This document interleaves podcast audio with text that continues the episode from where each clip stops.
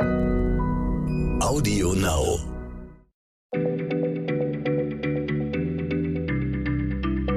Schneller Schlau, der kurze Wissenspodcast von PM.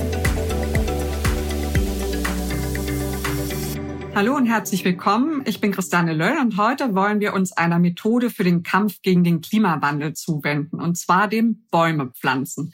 Es ist ja bekannt und unbeschritten, dass Wälder CO2 speichern, also Kohlendioxid, und dass mehr Wälder mehr CO2 speichern und dass das zumindest ein hilfreicher Faktor sein kann, wenn wir die globale Erwärmung bekämpfen wollen. Aber wie genau geht denn das und wie viel CO2 speichert denn so ein Baum?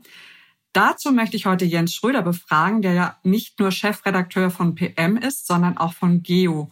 Und Geo hat gerade ein ganzes Titelthema dem Wald gewidmet. Da ist doch bestimmt die CO2-Frage auch aufgekommen, oder? Ja, hallo Christiane, genau, das war so.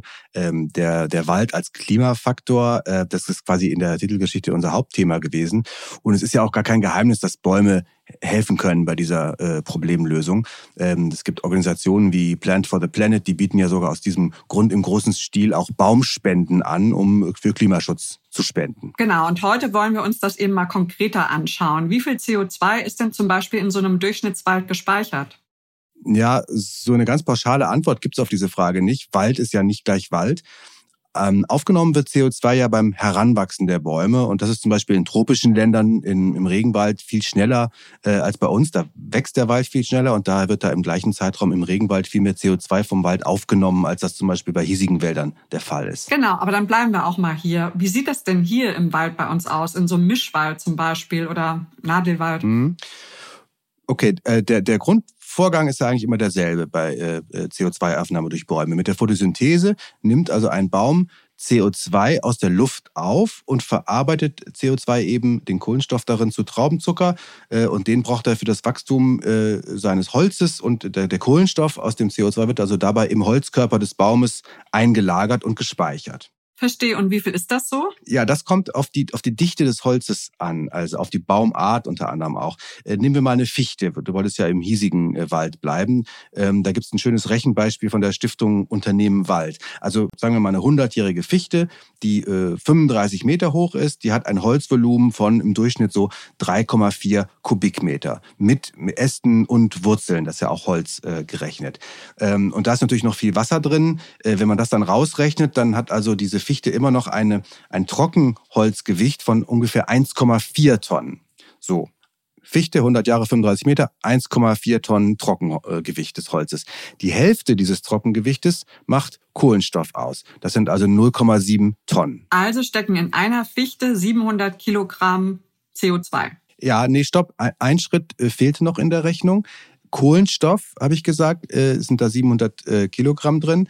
Aber Kohlenstoff ist nicht gleich CO2. Also diese 700 Kilogramm Kohlenstoff, die in einer solchen Fichte verbaut sozusagen sind, die muss man mit dem Umrechnungsfaktor 3,67 mal nehmen. So genau kann man das tatsächlich sagen. Dann ergibt sich die Menge von CO2, die aus der Luft eingesammelt werden musste, um so viel Kohlenstoff in dem Baum zu produzieren. Äh, die Fichte enthält also den Kohlenstoff aus ungefähr 2,6 Tonnen CO2. Okay, und ist das jetzt viel oder wenig? Kann ich nicht so richtig einordnen. Ja, äh, vielleicht hilft da ein Beispiel. Also 2,6 Tonnen CO2 ist ungefähr so viel wie ein Auto auf 15.000 Kilometer Fahrt ausstößt. Je nachdem, was es für ein Auto ist, natürlich variabel, aber ungefähr so als, als Daumenwert. Okay, das hilft. Und das war jetzt das CO2 in einer einzigen Fichte, richtig? Ja, eine 100-jährige Fichte, 35 Meter, also schon ein großes Ding. Bei einer Buche äh, wird es äh, etwas anders äh, von der Rechnung her. Das Holz ist deutlich dichter. Äh, äh, dann läuft die Rechnung so, also wenn eine Fichte 2,6 Tonnen CO2 sozusagen enthält, dann ist äh, bei einer Buche von derselben Größe äh, fast eine Tonne mehr da drin.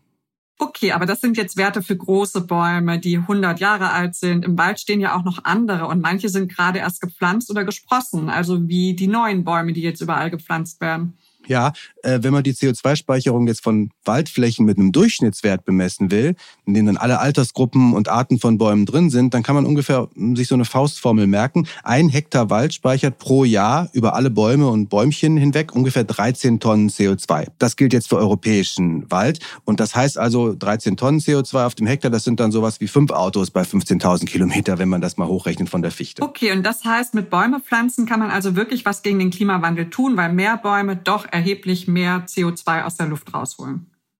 Also Wald oder Aufforstung spielt tatsächlich eine Rolle. Das äh, sagen auch alle Forscher, die sich mit äh, äh Modellen äh, beschäftigen, was den Klimawandel angeht oder den, den, Kampf dagegen.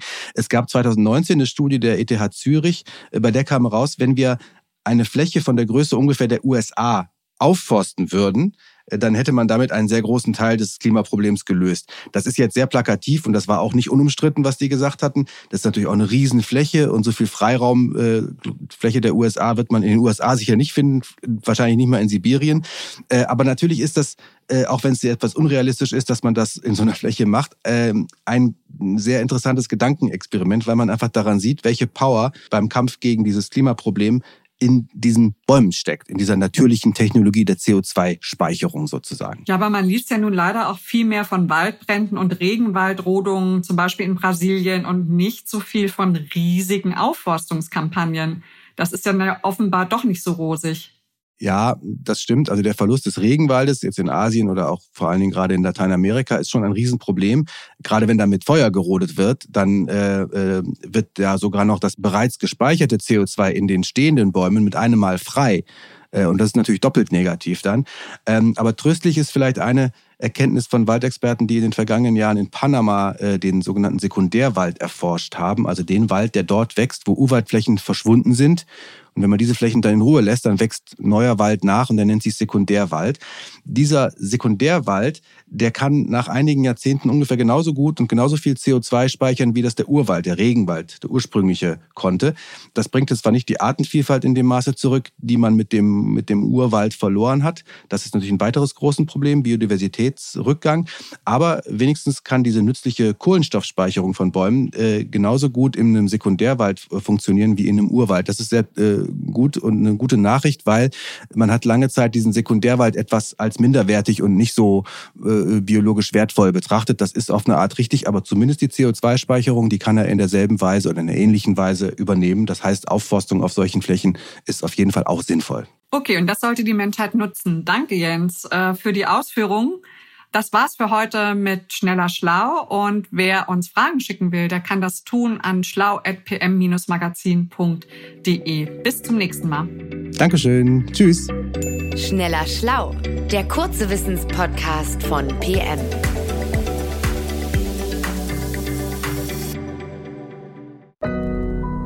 Audio Now.